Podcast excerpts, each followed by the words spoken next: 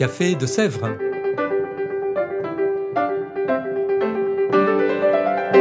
Au Café de Sèvres, on discute philosophie et théologie.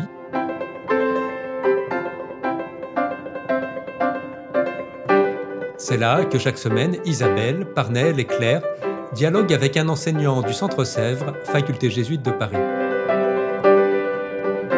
L'émission d'aujourd'hui est animée par Isabelle de la Garandrie.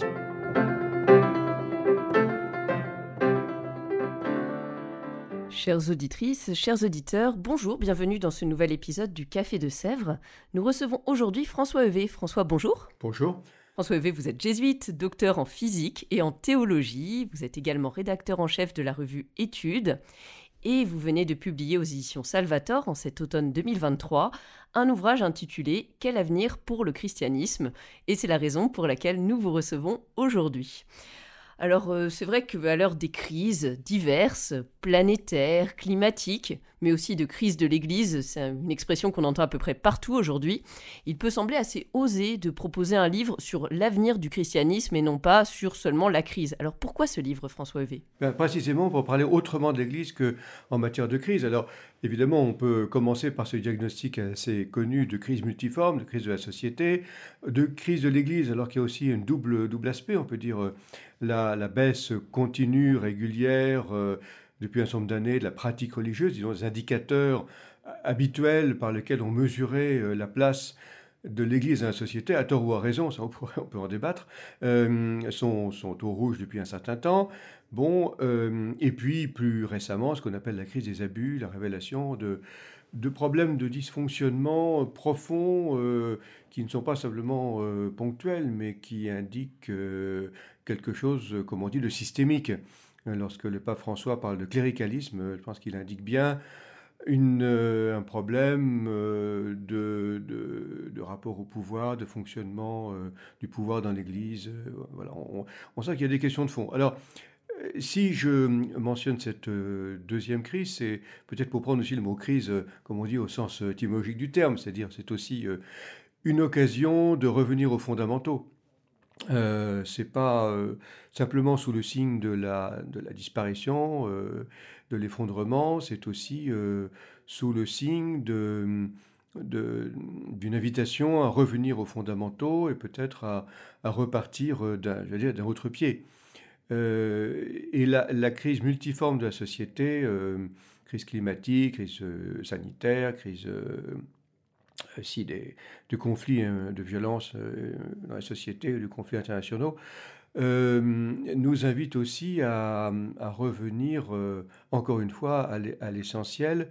Et c'est là que, euh, précisément, et c'est un peu la thèse de l'ouvrage, c'est là que le christianisme a des ressources à proposer à nos sociétés.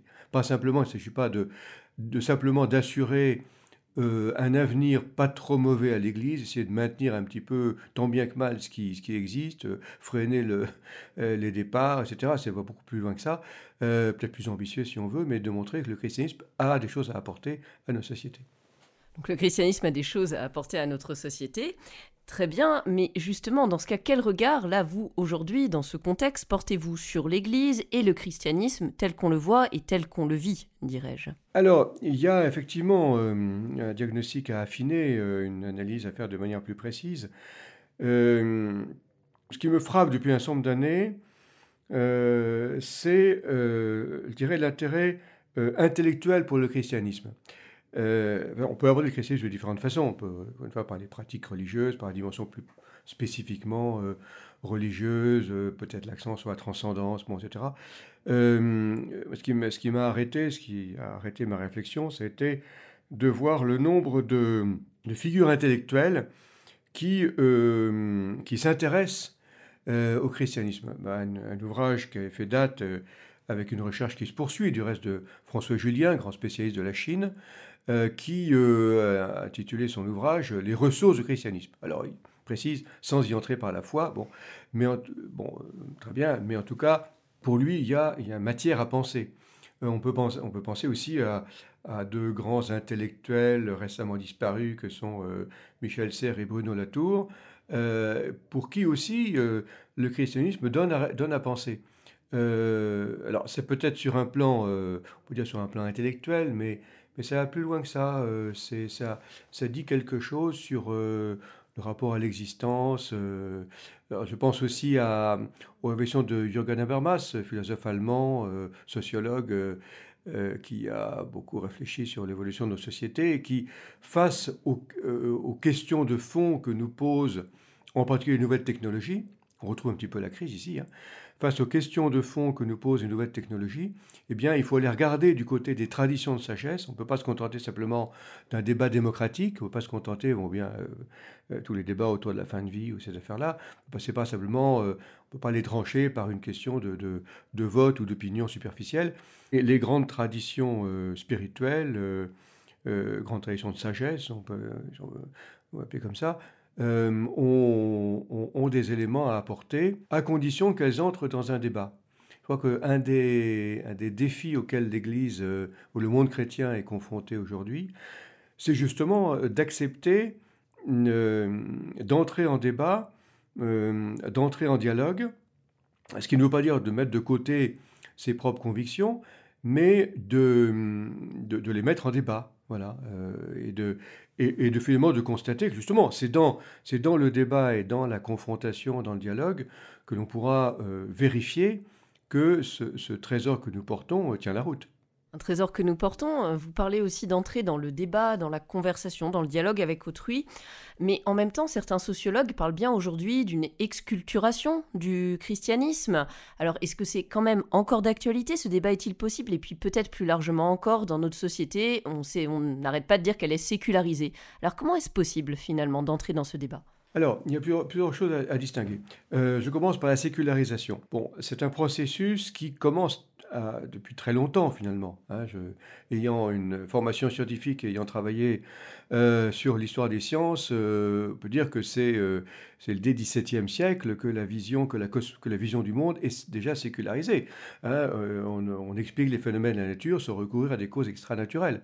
Donc c'est pas quelque chose de nouveau. Alors ça, ça s'est ensuite généralisé à la politique, à la conception de l'homme, etc. Bon, c'est un élément qui n'est pas nécessairement contraire à la tradition chrétienne si euh, on reconnaît que dans la tradition chrétienne, on distingue les plans, on distingue ce qui relève du travail de la raison et ce qui relève de ce qui est plutôt de l'ordre du, mystère, une transcendance, etc.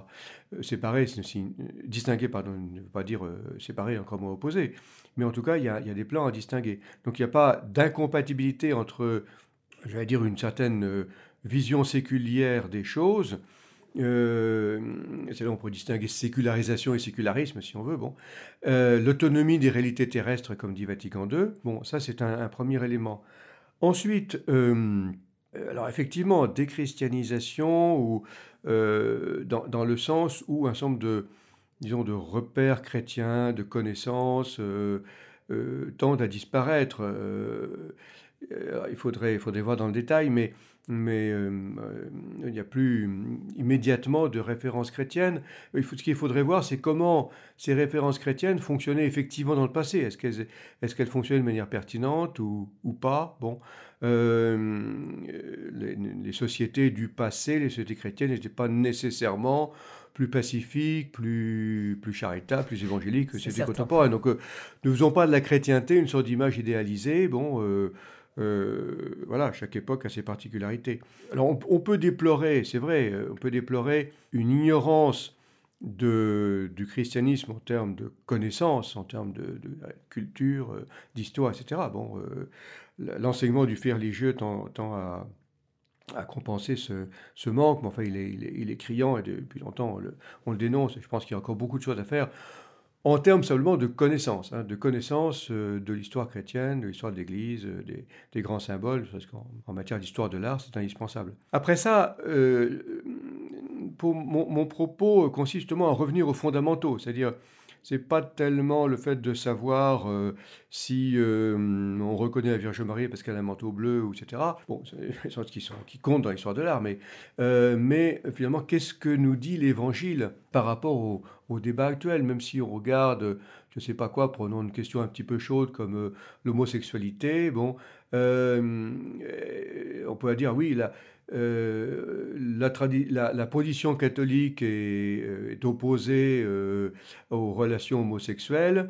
or, on a une évolution de plus en plus tolérante dans ce sens-là. Donc voilà un signe que la position catholique passe, comment dire, est rejetée par nos sociétés. On va de s'interroger, mais finalement, qu'est-ce que la, qu'est-ce que l'écriture, qu'est-ce que la grande tradition chrétienne nous dit de cette question-là? Et ne pas confondre ce qui relève d'éléments culturels d'une époque donnée de ce qui relève de d'une bonne nouvelle, peut-être plus fondamentale. Donc, euh, ça invite à repor... je prends cet exemple parce qu'il est particulièrement euh, chaud et, si je puis dire, euh, très vite affectif. Mais sur d'autres sur d'autres questions, on pourrait penser à l'esclavage, sur d'autres dans d'autres dossiers, on voit que ce qui pouvait être compris à une époque comme la position de l'Église, en fait, est une, est une position circonstancielle. Euh, que le, la tradition chrétienne a autre chose à dire, mais à condition, encore une fois, de revenir aux fondamentaux. On entend bien revenir aux fondamentaux. Alors, quels sont les chemins qu'on pourrait emprunter, justement, pour ce retour aux fondamentaux et peut-être les aides sur lesquelles nous pourrions nous appuyer? En guise de ressources Vous parliez de, de la Bible, notamment. Y en a-t-il d'autres? Voilà, quels sont ces chemins? Oui, oh, bah, c'est pas, c'est pas très original ce que je veux dire. Hein. C'est-à-dire, c'est effectivement, c'est l'écriture. Alors, c'est l'écriture lue dans une tradition. Je ne fais pas de fondamentalisme au sens où ou même euh, un peu l'illusion qu'on pourrait dire euh, euh, protestant, même si les, beaucoup de protestants en, sont, sont, conscients, le, risque de, de, l'écriture seule, comme si finalement le texte de la Bible à l'état brut suffisait pour répondre à nos questions.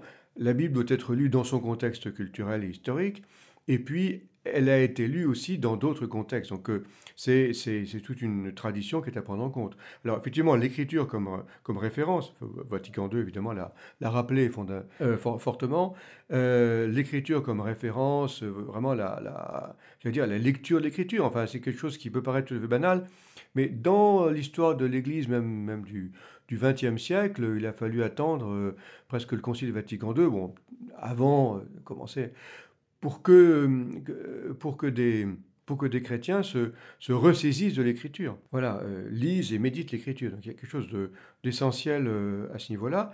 Et puis, puis, bien sûr, tout le trésor de la théologie, à condition, encore une fois, de le lire dans un, euh, dans, dans, dans un contexte historique, dans une évolution, euh, bon, on a tous les outils pour ça. Hein. Les pères d'église ont leur mot à dire, Thomas d'Aquin a son mot à dire, les théologiens contemporains ont leur mot à dire. Euh, et situer justement, situer dans une histoire euh, me paraît un élément tout à fait fondamental. Prendre conscience que le christianisme s'inscrit dans une histoire parce que le Dieu de la Bible se révèle au sein d'une histoire. La Bible, c'est un ensemble de récits. Hein, c'est pas c'est pas une doctrine, c'est pas d'abord un catéchisme, c'est pas d'abord un livre de morale. Euh, il y a bien sûr des éléments euh, qu'on peut conceptualiser euh, de manière doctrinale. Il y a des, normes morales qu'on peut lire dans l'écriture, mais plus fondamentalement, c'est un récit. C'est un récit, c'est-à-dire encore une fois une révélation au sein même de l'histoire. Et l'histoire, elle se continue. l'histoire ne s'est pas arrêtée à la, mort du, du, Christ ou à la Pentecôte. L'histoire continue, et donc c'est dans cette histoire que nous inscrivons. Et à chaque génération en tirer profit. Non pas individuellement, mais collectivement, c'est ça la dimension ecclésiale précisément, euh, ou synodale si on veut pour prendre un mot à la mode récemment.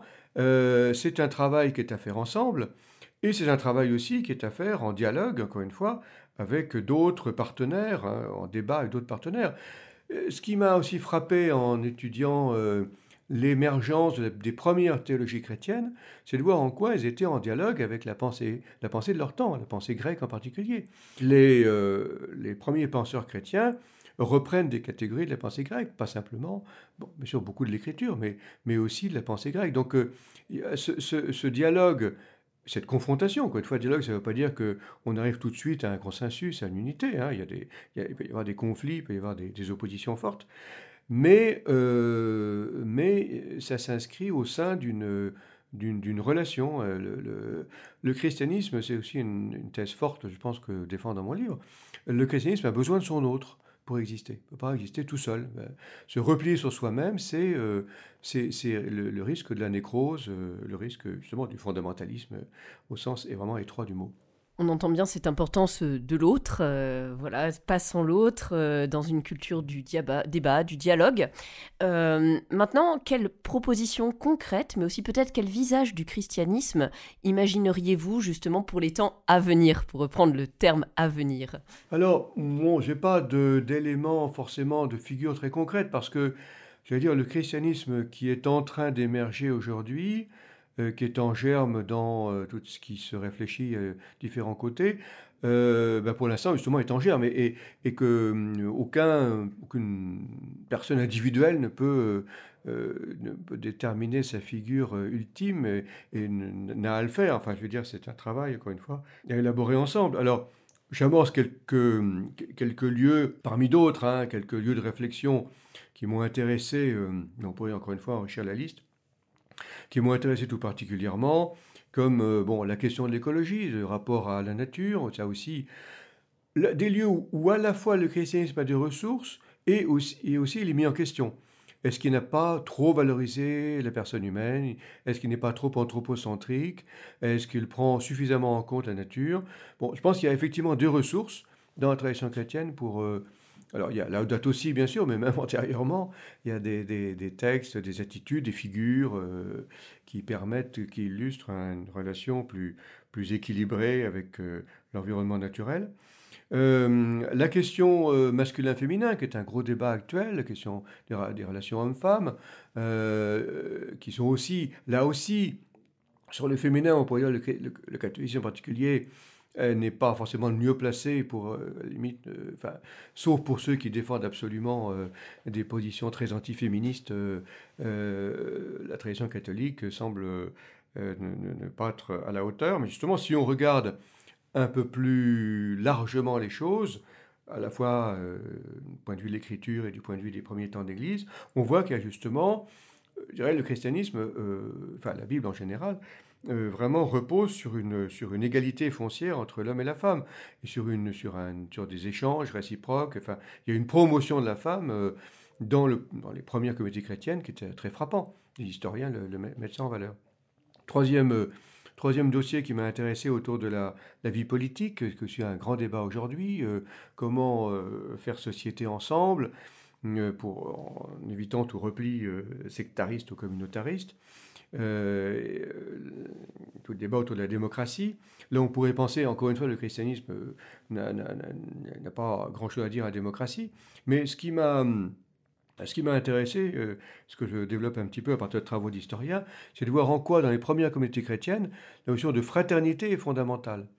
fraternité, c'est une des composantes de la devise républicaine, donc c'est intéressant de voir que, eh bien, le mot de fraternité, on peut dire, est entré grosso modo, bon, euh, le mot de fraternité est entré dans le, vocabulaire commun grâce aux premières communautés chrétiennes. Donc là, il y a voilà, encore un, lieu où, en reprenant à la fois le trésor biblique et patristique, etc., on peut euh, apporter des éléments qui peuvent nous aider à, mieux faire société. L'encyclique Fratelli Tutti, du reste, euh, se, se fonde bien sur ces considérations différents dossiers sur lesquels le christianisme offre des ressources.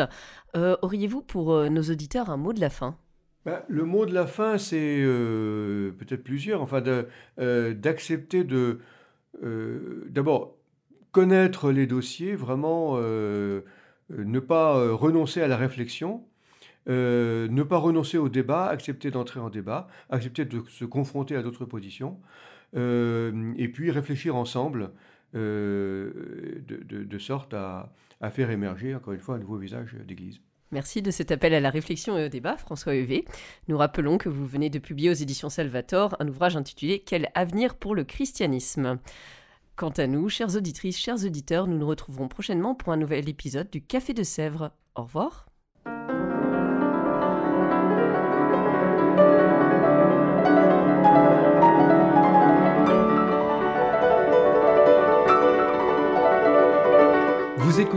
Café de Sèvres, le podcast du Centre Sèvres, Faculté jésuite de Paris, en partenariat avec RCF.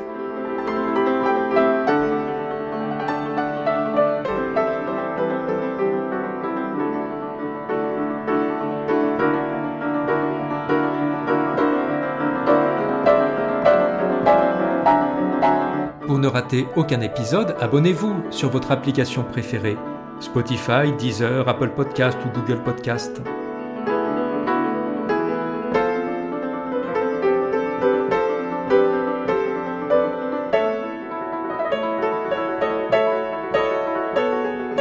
Et sur notre site internet www.centresèvres.com, découvrez l'ensemble de nos cours et conférences en philosophie et théologie. À bientôt!